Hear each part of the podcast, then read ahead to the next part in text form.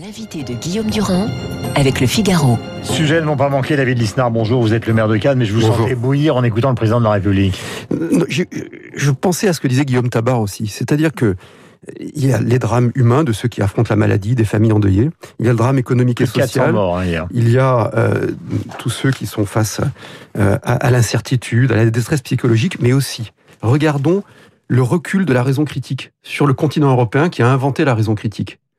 Euh, regardons comment, euh, à travers cette théâtralisation de la vie politique, on a entendu euh, le président de la République, c'est très dur de gérer le pays en général et en particulier en période de crise, mais tout de même, le retour des jours heureux, ce langage paternaliste, le fait qu'on ne délibère plus autour d'objets rationnels, c'est-à-dire de critères dont on connaît l'effectivité et la pertinence sur le plan sanitaire depuis mai 2020, le taux d'incidence, le taux de positivité, euh, les données hospitalières, et que l'on n'ait pas non seulement la délibération au Parlement autour des mesures à prendre, mais également euh, des données objectives, scientifiques, partagées pour créer du civisme, et que l'on sache qu'à partir de tel taux, de telle conjonction de taux, eh bien, il y aura tel scénario de restriction de liberté. Hmm. Ce serait beaucoup plus motivant que d'avoir ces discours euh, hystérisés, soit d'encouragement, soit de réprimande, d'attendre l'annonce théâtrale, euh, soit d'un relâchement,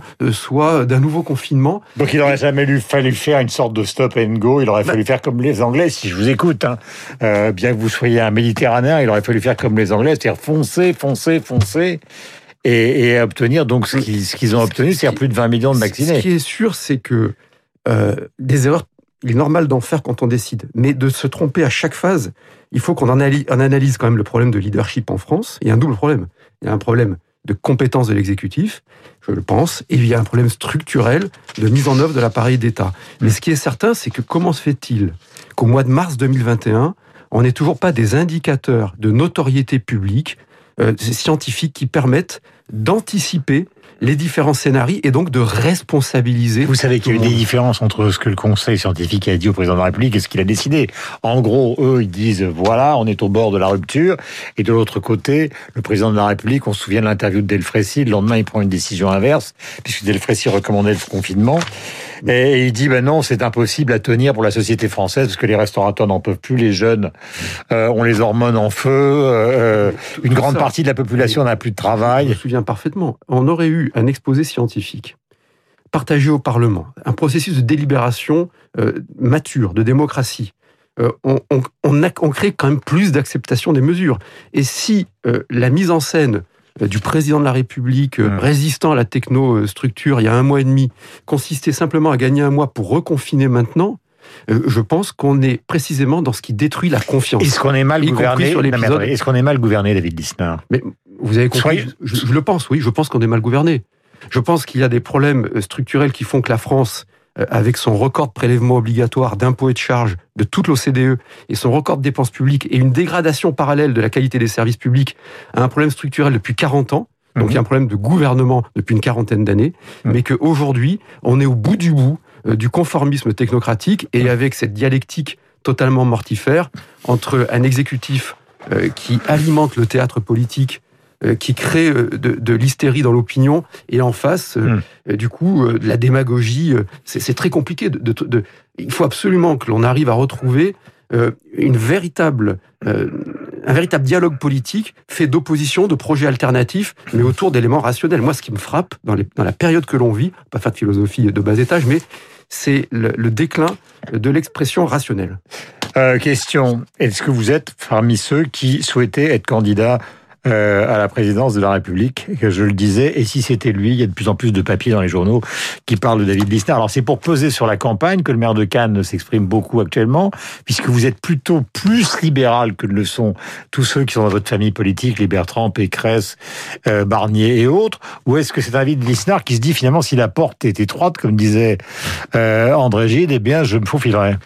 Moi- je, je n'avance masqué que face à la maladie, quoi, à l'épidémie. C'est-à-dire que euh, ce que je crois, c'est que aujourd'hui, un projet de gouvernement avec un agenda très précis de redressement du pays autour de la liberté de création pour que la société soit plus prospère, avec des propositions très concrètes, autour du retour de l'autorité de l'État, d'un État recentré sur ses missions régaliennes et stratégiques, en particulier donc d'autorité, euh, hum. euh mais aussi de, de, de, recherche et développement, mais aussi euh, de souveraineté industrielle. Et troisièmement, une nation soudée par sa culture.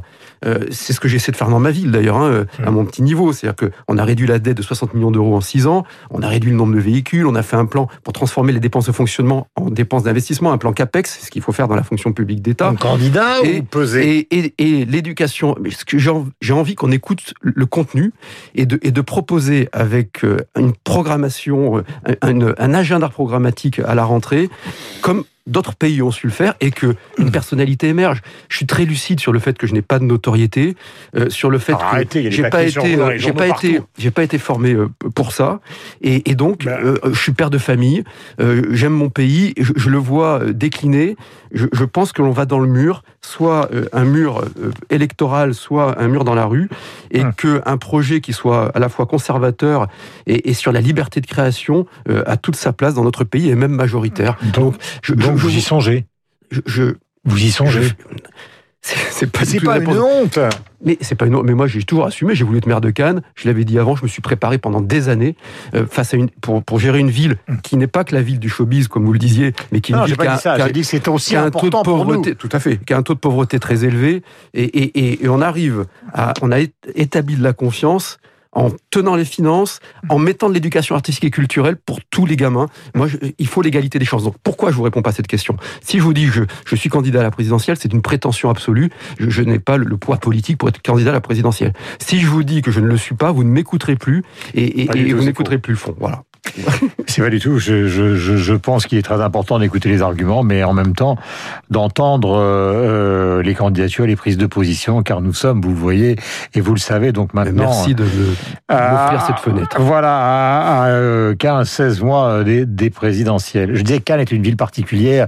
Je ne veux pas résumer Cannes à la ville du showbiz, mais pour les Français, Cannes, c'est une ville particulière à cause du Festival de Cannes, qui est une tradition fondamentale, qui est quand même la plus grande manifestation culturelle du monde entier, une sorte de Jeux Olympiques. Il y a aussi des dizaines et des dizaines d'autres manifestations qui ont lieu dans le Palais des Festivals, dans les nouveaux Palais des Festivals.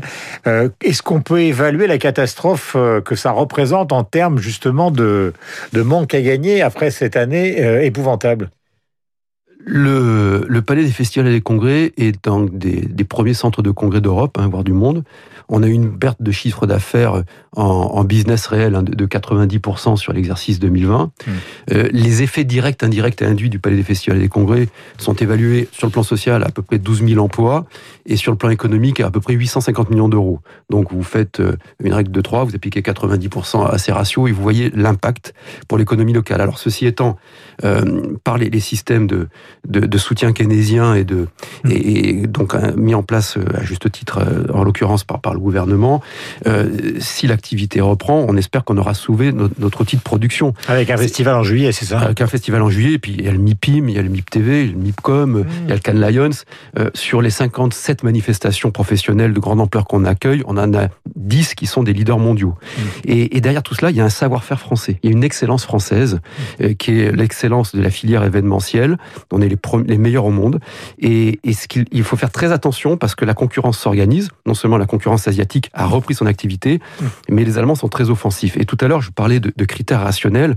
On doit aujourd'hui changer totalement d'approche. L'approche doit être de dire on, on doit tenir nos activités. Il est beaucoup moins dangereux d'organiser un congrès, un salon professionnel dans un beau centre de congrès en France, bien maîtrisé par des organisateurs, euh, face à la maladie, que d'aller euh, dans n'importe quel super Donc vous le demandez ce matin officiellement Mais Oui, comme pour les musées. Vous le demandez à Castex. Moi, je le demande à ceux qui prennent les décisions, c'est-à-dire à l'exécutif, au président de la République et à son Premier ministre. Donc c'est officiel. Vous avez des souvenirs, nous avons des souvenirs.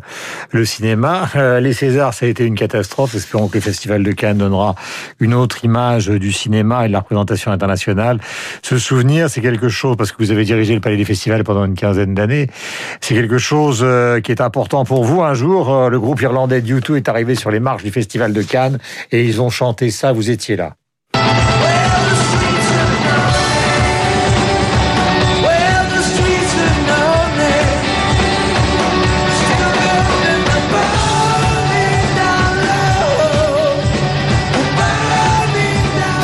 C'était en 2007 pour le 60e festival. Exactement. Et j'ai eu, euh, j'ai quand même accueilli, j'ai accueilli Iggy Pop et les Stooges en démarche. Vous vous rendez compte quand même À l'époque où Iggy Pop était vraiment une icône punk. Et, tant d'autres, et tant d'autres, euh, les Stranglers et tant d'autres.